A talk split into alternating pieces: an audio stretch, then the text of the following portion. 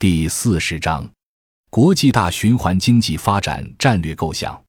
中国走向成熟工业化阶段的大背景，就是在人均收入水平很低的条件下，产业结构演进越过了以轻工业为主导产业的发展阶段，形成了一个相对发达的重工业基础。但从农业劳动所占的比重看，仍处于低度发达阶段。这种高度强化的二元结构给下一个发展阶段战略选择带来的主要矛盾是：工业结构高级化与农村劳动力转移争夺资金的矛盾。继续用强制的办法不准农村劳动力转移来为工业发展积累资金已不可能，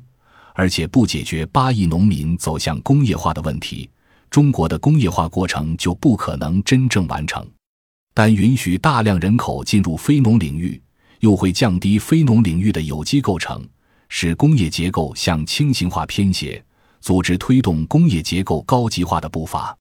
为摆脱二元结构所导致的两难困境，列举了四种战略选择，分别为：第一种是优先发展农业、轻工业，补上农村劳动力转移这一课；第二种是走举借外债的道路，用国外资金补足国内积累；第三种是发展机电产品出口。通过国际交换为重工业自身积累资金，